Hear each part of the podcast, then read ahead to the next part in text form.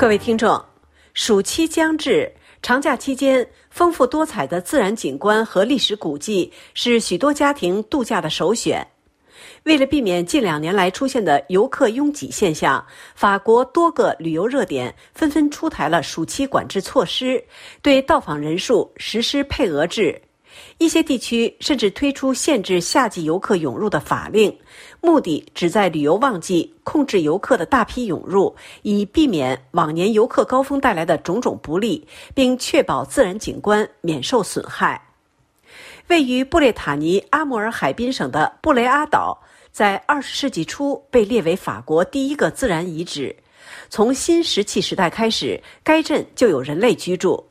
包括普罗斯佩、梅里美、皮埃尔·洛蒂以及保罗·高更等名人在内的许多大师都曾驻足此地。该地至今仍为布列塔尼地区重要的旅游胜地。除了优美的风景和未受破坏的自然风光外，布雷阿岛还有大量建筑和历史遗迹，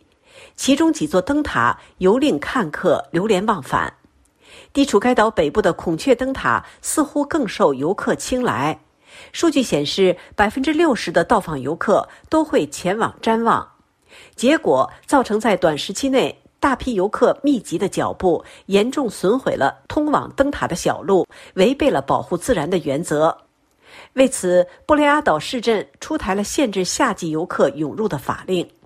法令规定，从七月十四日开始至八月二十五日，每天上午八点半至下午两点半，进入该岛的游客人数限制在四千七百人次，以最大限度的保护景点免受游客高峰期引发的损害。坐落在法国南部地中海沿岸的马赛是法国的第二大城市，马赛卡朗格峡湾的壮观景色吸引着各方游客。卡朗格是普罗旺斯地区独特的海岸地貌，分布在地中海沿岸，是石灰石长期风化以及受到海水侵蚀而形成的，以陡峭的崖壁及山凹为特点，构成了独特的天然岩石峡湾群以及其间的森林和海洋组成的生态系统，延绵二十公里，于二零一二年被冠以法国国家公园的称号，受到严格的保护和限制规范。徒步旅行是观赏峡湾国家公园的最好方式。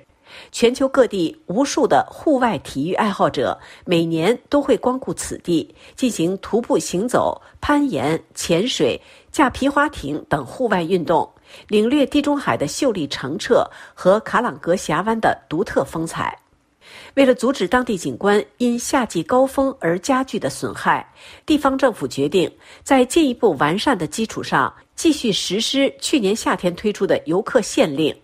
至九月三日之前，打算前往观光的游客至少需要提前三天预定，每天接待的游客人数限定为四百人，而不是过去的两千五百人。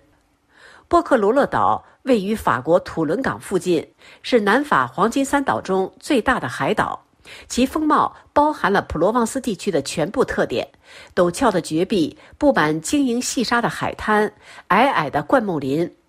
美丽独特的自然风光吸引着成千上万慕名而至的游客。波克罗洛岛属于克罗港岛国家公园。克罗港岛国家公园连续第三年实施夏季标准。今年夏天，从六月底开始至八月三十一日，波克罗勒岛、克罗港岛和勒旺岛再次将每天的游客数量限定为六千人，旨在通过限制游客的涌入，更好地保护现有的生态系统。具体实施办法则是限制轮船售票数量。科西嘉岛也对一些景点推出限制措施。例如，拉韦济群岛将每天同时到访的游客人数限定为两千人，且限定于持有授权或预定的游客。科西嘉的山脉也不例外，深受远足者和喜爱漂流的人青睐的巴韦拉山地也开始实施限制措施。法国阿尔卑斯山脉最高峰著名的勃朗峰也开始采取措施。至目前为止，每年约有两万五千人前往勃朗峰冒险。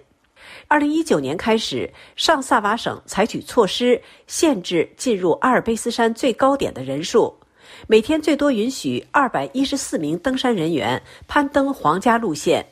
并且每一位登山者在登上勃朗峰顶峰之前，必须在山上的庇护所预定住宿一晚。二百一十四这个数字是根据皇家路线上三个庇护所总床位的数量而确立的。